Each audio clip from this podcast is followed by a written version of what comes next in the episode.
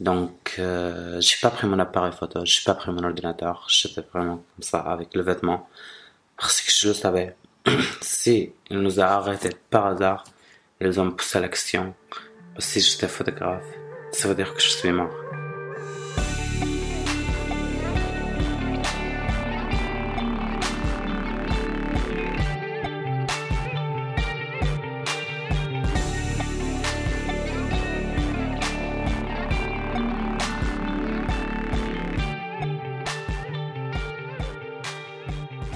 Amir El Albi est un jeune homme pétillant et plein d'énergie. Le 28 novembre, lors de la marche des libertés, il est victime de violences policières. Malgré une opération chirurgicale et un pansement au nez, lors de notre entretien, il garde le sourire et une certaine joie de vivre. Ce jeune photojournaliste, au multiprix, me confie son témoignage, ses souvenirs déchirants à Alep et ses rêves. Amir El-Halbi est une personne inspirante qui nous prouve que malgré les aléas de la vie et ses tragédies, l'espoir d'une existence insouciante vibre en lui. C'était le 28 novembre à la Marche des Libertés et qu'est-ce qui s'est passé? Moi, je couvre le manif normalement à Paris. Ça fait trois ans et demi. le moment où je suis arrivé en France. Le 28 novembre, c'est que se passait que je suis arrivé à la manif euh, à 14h comme tout le monde à la République et le moment où on est arrivé à Bastille, la violence a commencé entre le Black Bloc et le policier. Donc moi, comme je suis photojournaliste, je couvre ce qui se passe sur le terrain.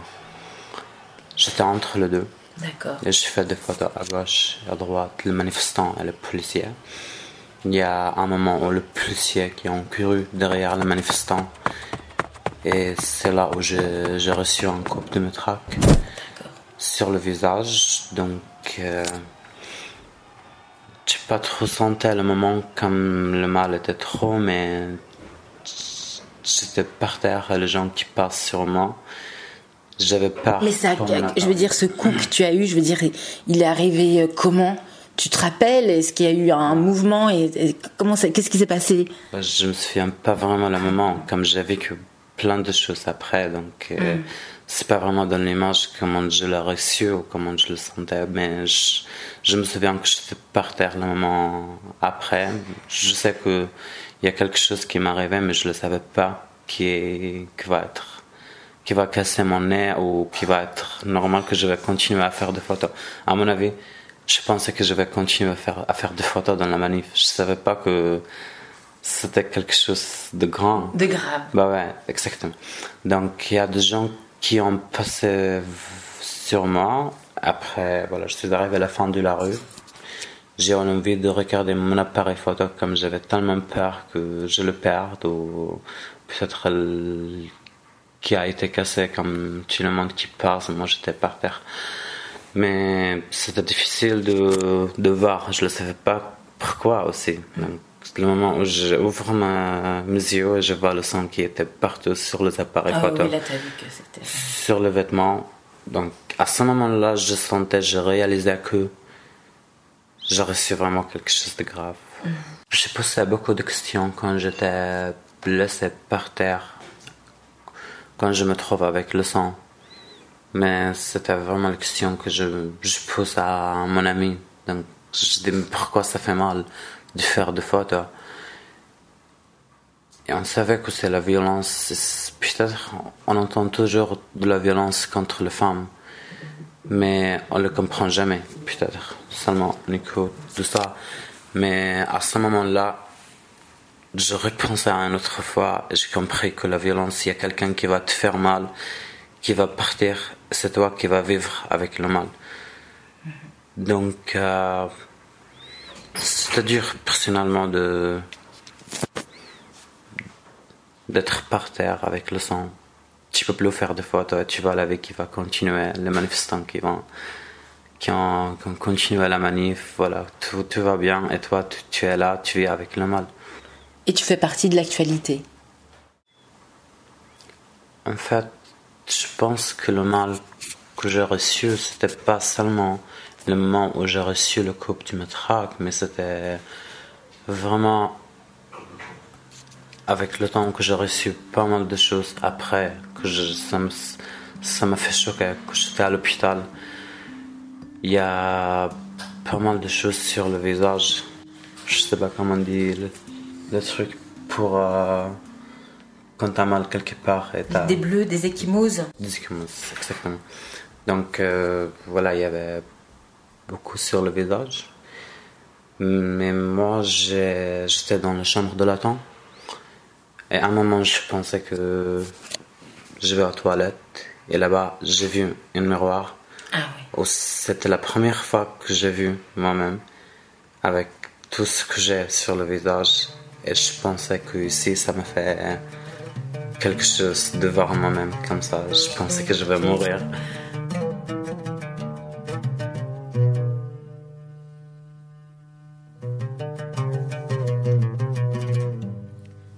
J'étais à Alep, donc c'est la ville où je suis né.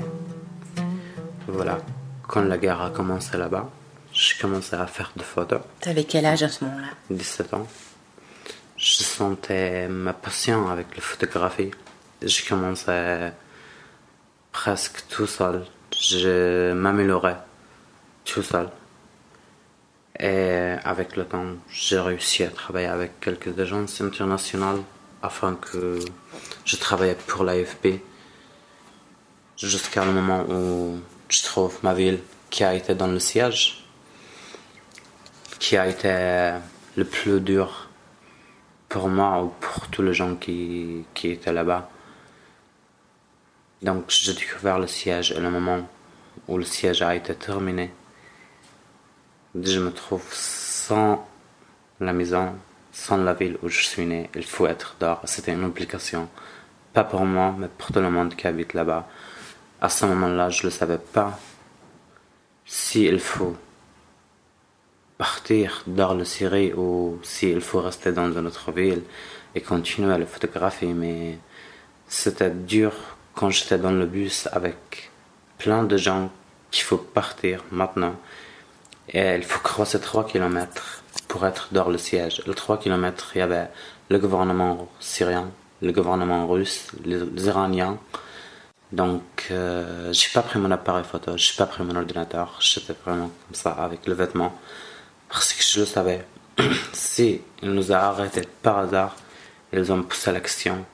Parce que j'étais photographe, ça veut dire que je suis mort. Donc, j'ai rien pris pour être quelqu'un comme tout le monde considérer que voilà, j'ai rien fait, mais je sais que je fais beaucoup de choses et ça c'est dangereux de dire que je suis photographe là-bas. Et tu l'as trouvé où l'appareil photo? C'est un journaliste qui m'a donné un petit appareil photo. Et moi, j'ai demandé une fois, c'est pas trop marché la deuxième fois, comme j'étais très petite. Donc, euh, voilà, la deuxième, troisième fois qu'il m'a donné un petit appareil photo. Donc, celui qui travaille dans un centre local il y a 4-5 personnes qui font des photos, journalistes et photographes. Moi, j'ai eu beaucoup d'envie de découvrir ce qui se passe sur le terrain. Voilà, j'ai pris une petite appareil photo et j'ai commencé à faire des photos. Un moment plus tard, j'ai commencé à regarder le travail d'autres photographes et d'autres l'histoire. Je m'améliorais par l'internet bah, en fait, je fais des photos tous les jours. Il y a, chaque jour, il y a quelque chose qui passe là-bas. Donc, je fais des photos toujours. Quand je rentre chez moi, je regarde le lendemain. Je peux voir la différence entre ce jour-là et le jour, le jour après.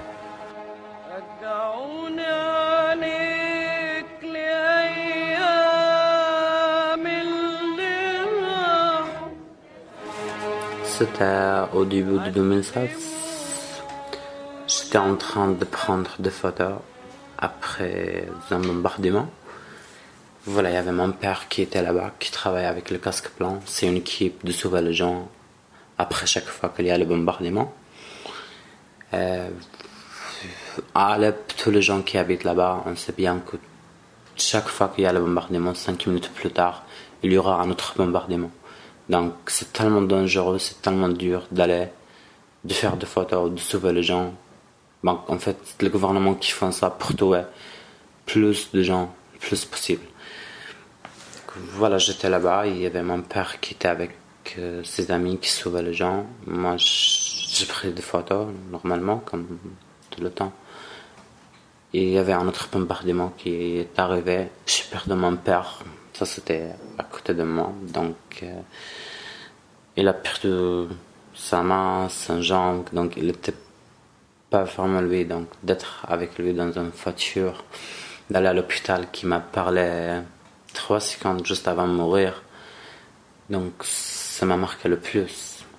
Et je pensais après ça que je pouvais plus faire de photos à ce moment-là. Mais je suis resté chez moi quelques jours et à la fin j'ai compris que quand tu n'arrives pas vraiment à parler avec les amis ou de dire ce que tu te sens vraiment avec euh, les paroles ou quand tu, quand tu écris ou quand tu fais le dessin, c'est seulement la photo pour moi. Donc c'était une obligation de prendre l'appareil photo une autre fois, de dire voilà, je veux parler maintenant. Et je fais une série de portraits qui parlent de la relation entre le père et les enfants pendant le premier moment au bombardement, pendant un an. Donc, euh, chaque fois que il y a, le bombardement, je fais là-bas le premier moment pour, pour concentrer vraiment ce qui se passe avec les enfants et leurs parents. Euh, ce projet-là qui a gagné presque six prix. Mais pour moi, c'était pas vraiment le prix que j'ai attendu avec ce projet-là. Donc, c'était plutôt personnel. C'était pour sentir bien, pour m'exprimer. Comme je t'ai déjà dit, pour moi, c'est, c'est la photographie avec qui je peux vraiment aller loin.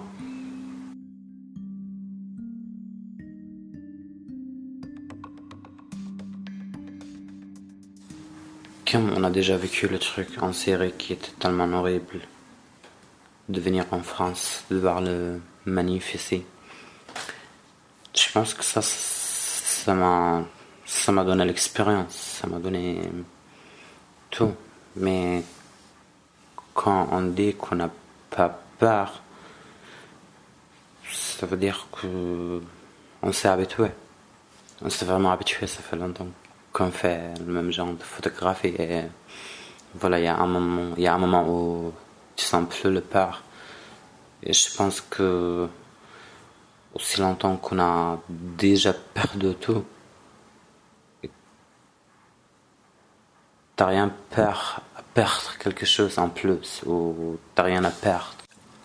En fait, on peut jamais, on peut jamais faire une comparaison entre la France et la Syrie parce que la Syrie c'est le pays qui est le plus horrible que j'ai jamais vu dans ma vie.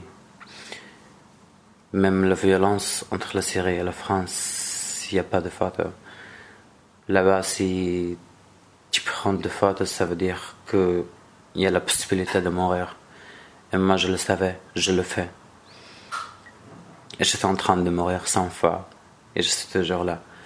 Mais je ne peux jamais faire la comparaison entre la France et la Syrie. Mais en même temps, j'ai jamais pensé qu'il y aura la violence en Europe quand j'étais en Syrie. J'essaie toujours de me concentrer sur les photos, comment je peux avoir les images qui sont bien, que je peux me mettre le bon, le bon endroit. Quand je fais des photos, voilà, je me concentre vraiment sur les appareils photo, sur mon travail. Quand je suis avec mon appareil photo, ça me donne le farce. J'ai eu l'impression que je suis le plus fort, que je fais vraiment la photo la photo qui parle de tout. Bah, en fait, c'est plus qu'un métier. La photographie, c'est quelque chose avec qui je m'exprime, avec qui tu peux traduire mes sentiments, avec qui je peux vivre bien. Pour moi, c'est la photo, c'est quelque chose d'important dans ma vie. si je le ferais pas, je serais pas en vivant aujourd'hui. Qui a été ma psychologue pendant longtemps, jusqu'à aujourd'hui. Je, ne me sens pas bien. C'est l'appareil photo qui me fait tellement de bien, qui a été ma copine pendant longtemps et qui va rester toute la vie, quoi.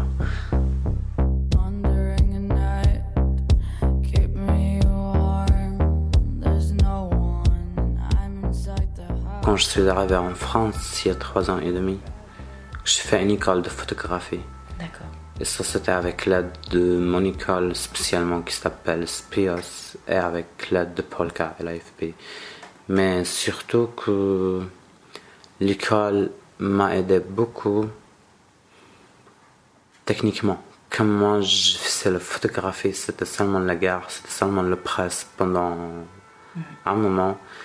Et j'ai pas trop compris qu'il y a un autre genre de photographie qui s'appelle le storytelling ou le documentaire photo. Ou peut-être j'ai jamais regardé sur l'internet s'il y a vraiment une autre chose. Ça m'appelait beaucoup. Mm. Et j'ai commencé à faire du storytelling, documentaire photo. Voilà, j'ai fini l'école il y a un an et j'ai commencé mon documentaire photo qui dure six mois jusqu'à un an. L'exposition, ce sera en avril. 2021 Oui, en 2021. Donc euh, voilà, après tout qu'on a parlé de la gare, le manif à Paris, l'école, mais je me trouve maintenant avec le documentaire, le cinéma et avec le presse. Avec... Je pense que pour moi, comme on a dit, la photographie, c'est, c'est pas vraiment le photojournaliste ou le presse ou le documentaire ou le cinéma. La photo, c'est une photo. Donc moi, je me trouve que je suis photographe.